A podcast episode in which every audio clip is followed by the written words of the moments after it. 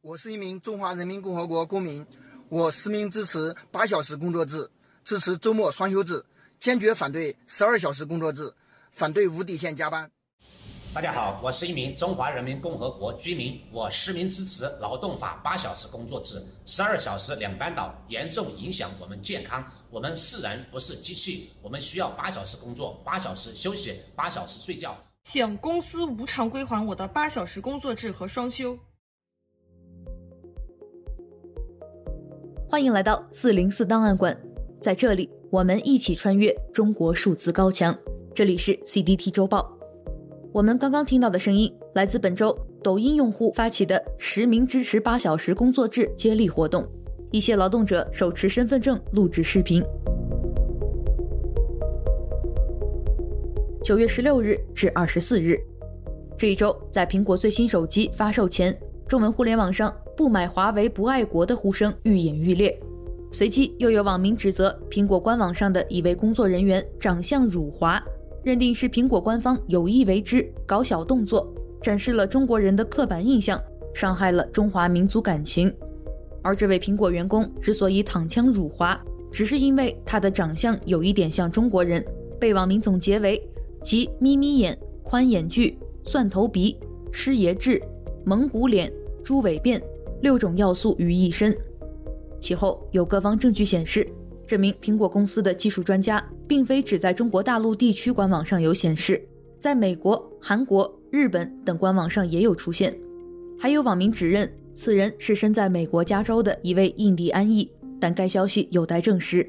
总之，在具体事实还不明确的情况下，不少国内媒体已率先发起了微博投票，电子客服形象是否冒犯到你？其中，媒体新浪新闻得出了超三成投票网友认可辱华的结论。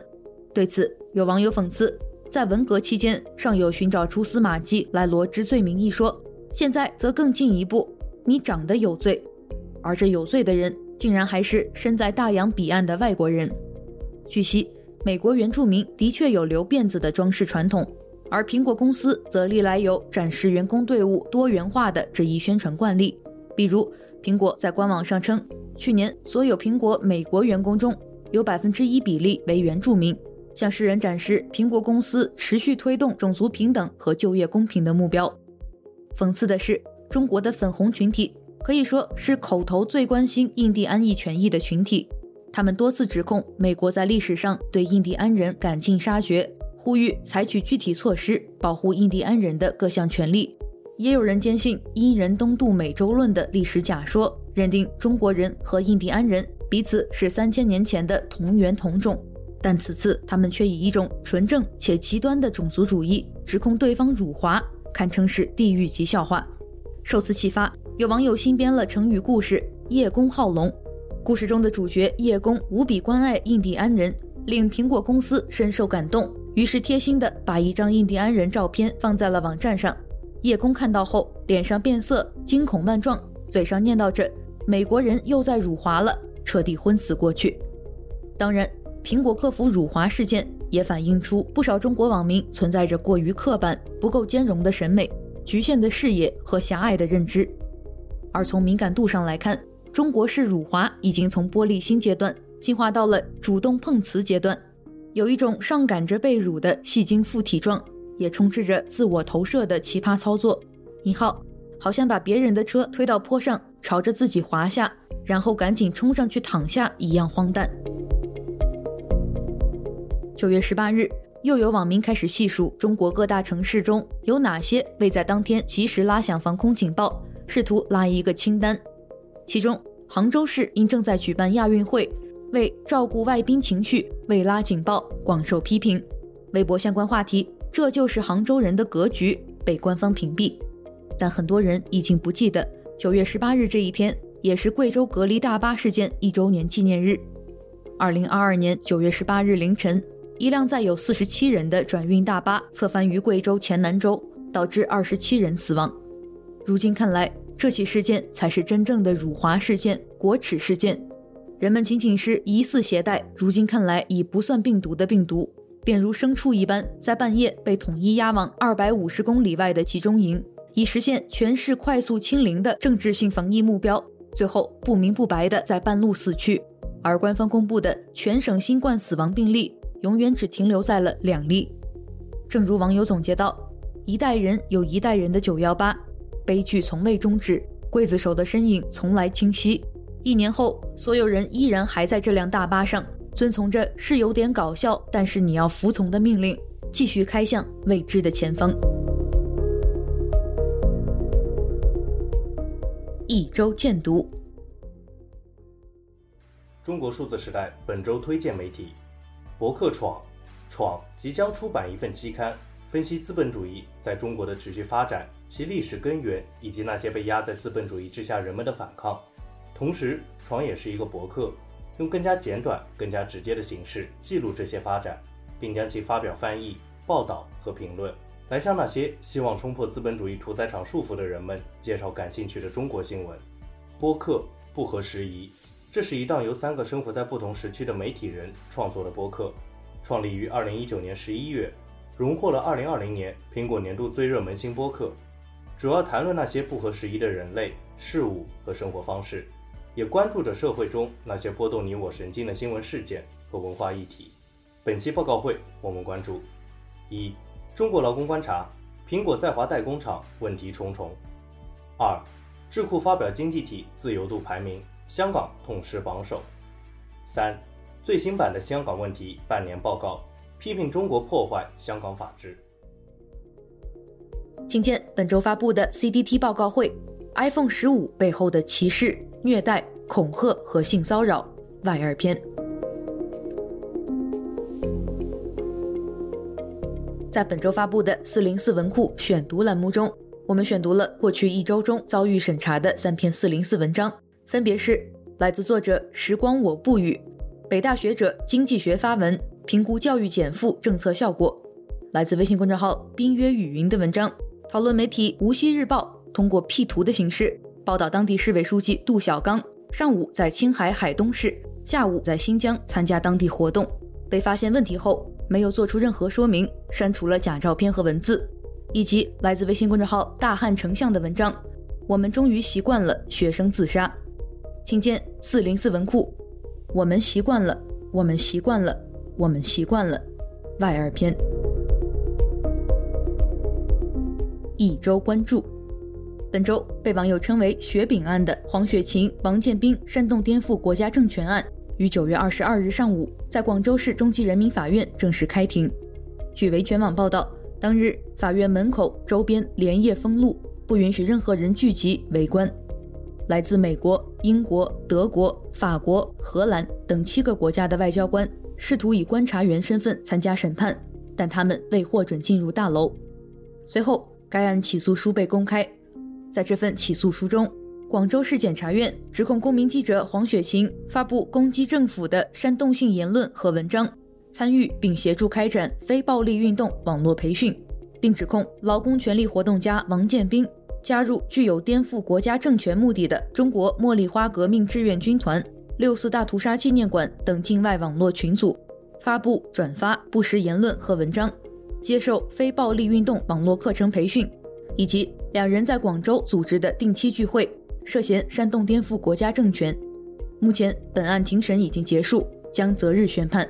请见历史存照、黄雪琴、王建斌案起诉书，以及中国数字空间。黄雪琴、王建斌。九月二十四日，一名微博用户发帖称，自己因为翻墙使用 GitHub 为境外公司工作，被河北承德公安局双桥分局处罚了一百零五万八千元。根据该网友分享出来的行政处罚决定书，他本人在二零一九年至二零二二年期间，在河北承德的家中使用网络翻墙软件，在 GitHub 平台上。领取公司任务，进行代码编写，回答用户问题。另外，还使用视频会议软件 Zoom 进行开会、远程协助等工作。因此，承德市公安局对他进行行政处罚，罚款二百元，没收违法所得一百零五万八千元。这名用户表示，会在国庆节后在当地提起行政诉讼。请见立此存照。我翻墙访问国际互联网打工，被公安处罚百万。下面我们继续关注近日来引发社会广泛讨论的预制菜进校园。九月二十二日，新华社记者采访了教育部有关负责人。教育部表示，经研究，鉴于当前预制菜还没有统一的标准体系、认证体系、追溯体系等有效监管机制，对预制菜进校园应持十分慎审态度，不宜推广进校园。也有媒体报道，曾在疫情期间爆出核酸造假新闻的张和子，今年五月已成立新公司，涉足预制菜行业。本周关于这个话题，中国数字时代共收录了四篇相关文章，其中微信公众号张三丰的世界在文章《当核酸巨头转型做预制菜》中这样评论道：“今天看到新闻，过去几年靠做核酸赚了大钱的一个公司，已经提前布局。”五月注册了新公司，转型做预制菜了，这就是中国预制菜的问题所在。如果盒马、山姆、七幺幺、麦当劳这样的企业搞预制菜，我可以连续直播一个月吃预制菜。但是在中国，为学校提供预制菜的企业，极大概率不是这些品牌，而是你从来没有听说过的企业。直到有一天，他们出了大事，你才会想起来去查询一下这家企业到底是干什么的。一个过去搞核酸检测的机构，为什么会转型做预制菜？他们的优势在哪里？是行业的沉淀和积累，还是为孩子做饭的责任心？原因只有两个。这是一个有前景的行业，不仅是机构预测的万亿赛道，还可能和国家政策支持有关。他们有信心在教育部门的竞标中中标，这方面他们要比七幺幺或者麦当劳要厉害得多。其实不只是预制菜。各行各业都存在这样的问题。过去几年，人们发现，经济领域中最大的甲方是政府或各领域各部门下面的国企，在这些甲方周围生存着一些特别的乙方。这些企业并不会真正扎根于某个行业深耕很多年，而是专注研究政策和关系，及时调整赛道。他们总是能发现机会，及时获得资质，并且顺利拿下各种竞标。这些企业的核心竞争力就是和地方政府各部门的权力打交道，有时候成为权力的延伸或者一部分。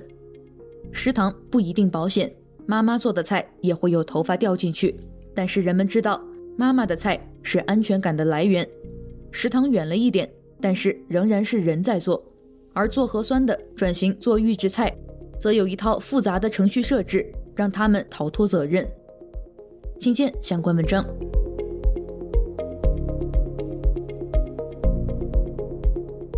近日，上海徐汇区人民法院依法判决了一起出版发行非法出版物案件。法院以非法经营罪判处被告人陈某有期徒刑一年六个月，缓刑一年六个月，并处罚金人民币六万元，没收退缴的违法所得，没收、销毁、扣押的非法出版物。这起非法出版案的被告人陈某，实际上是五十一人项目的负责人陈运。五十一人项目。是一个诞生于艺术展上海双年展的独立艺术计划，是一个民间自发组织的学习、交流、反思和社会服务场所。二零二一年，五十一人项目翻译出版了书籍《每日的工人阶级史》，而这本书就是本案中提到的非法出版物。在豆瓣上，这本《每日的工人阶级史》有着八点八分的评分。书籍简介是这样写的。本书通过数百个历史上的这一天纪念日，展示了人民的历史。这些纪念日和工人阶级本身一样，具有多样性和国际性。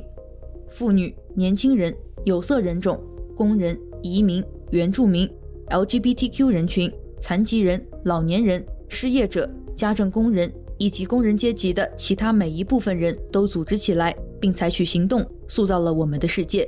而工作和生活条件的改善，是通过多年的暴力冲突和牺牲才赢得的。这些日常的反抗和反叛行为，只是突出了一些为改善世界而奋斗的人，并为我们这些在当下奋斗的人提供了教训和启发。请见来自微信公众号“新青年书评”的文章：陈某非法翻译出版《每日的工人阶级史案》宣判。更多关于五十一人项目和陈运的内容，请见一篇二零一七年的文章。来自微信公众号“打边炉”，村角亭、陈运，我们在定海桥如何工作？一周惊奇。九月二十日，西安交通大学发布通知，宣布不再将大学英语四六级考试、校内英语水平考试和校外其他各类英语考试是否参加及其成绩作为本科生毕业及学位学士授予条件，再次引发了关于中国去英文化的讨论。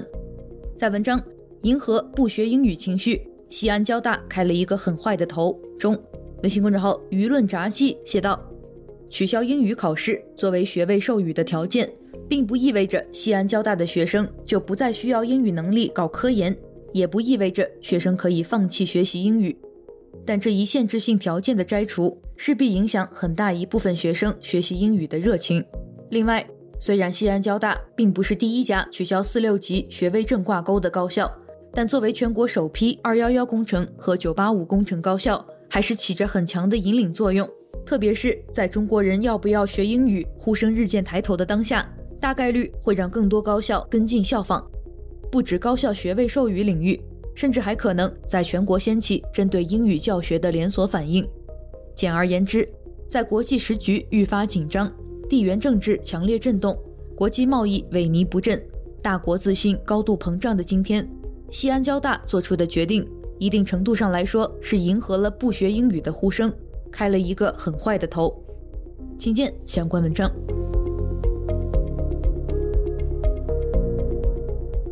最后，一周故事。本周的一周故事，我们来分享一篇来自正面连接九月十八日发布的文章：中国式摇滚席卷石家庄。二零二三年五月下旬，河北省委联合石家庄市委宣传、文旅、统战三个部门一起开了个会。这场由政府组织的石家庄摇滚乐调研座谈会，只为讨论一个主题。如何把石家庄打造成一座摇滚之城？会议开始了。首先由从业者介绍石家庄的摇滚乐发展史。摇滚之都一说，实际上在乐迷群体中流传已久。除了石家庄直译成英文，恰巧是 Rock Hometown 摇滚之乡，这里还诞生了两本全国最早的摇滚乐启蒙杂志《通俗歌曲摇滚》和《我爱摇滚乐》，以及一首经典歌曲。万能青年旅店以下岗潮为背景创作的《杀死那个石家庄人》。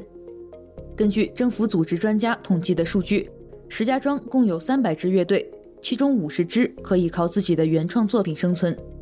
接着是领导讲话，要打造一个文化现象，争取十月份出圈。一位参会人员记得，有领导在解释项目缘起时，还说了句：“我们的摇滚乐总比淄博烧烤高级吧。”三月到七月。类似的讨论会开了七八次，石家庄第一家 live house 地下丝绒的创始人韩强每次都在。也有领导问韩强，能不能把杀不死的石家庄人用作活动主题曲？韩强说，千万不要，矛盾点太大，一定会被广大乐迷喷成筛子。那是两年前，河北共青团根据杀死那个石家庄人改编的，把歌词中对下岗潮的描摹变成了满满正能量。发布后，演唱者被骂到公开道歉。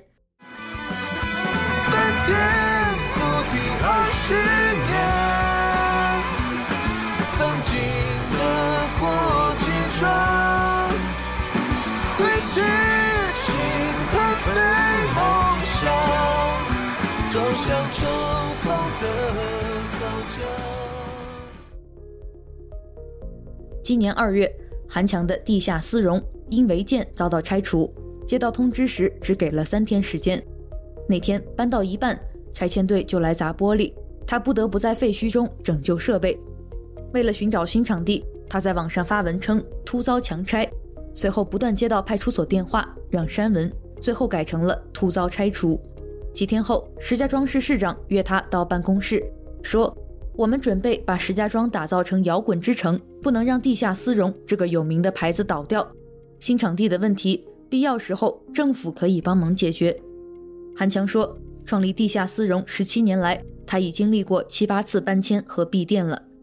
更消耗的是跑审批，每场演出前每一句歌词都要报批，而且必须刻成光盘。为什么不能用 U 盘？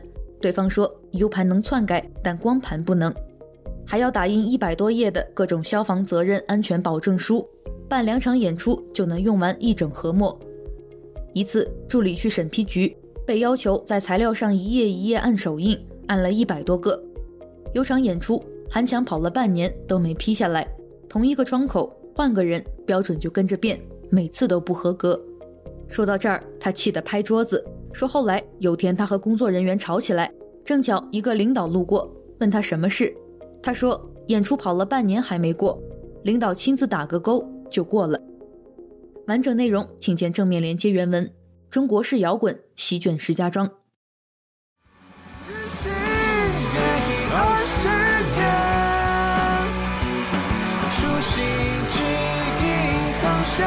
以上就是本期节目的全部内容。如果大家希望了解本期节目中提到的相关新闻事件或文章，欢迎点击文字简介中的链接，在中国数字时代网站阅读更多内容。中国数字时代 CDT。致力于记录和传播中文互联网上被审查的信息，以及人们与审查对抗的努力。欢迎大家通过电报 Telegram 平台向我们投稿，投稿地址请见本期节目的文字简介。阅读更多内容，请访问我们的网站 cdt.dot.media。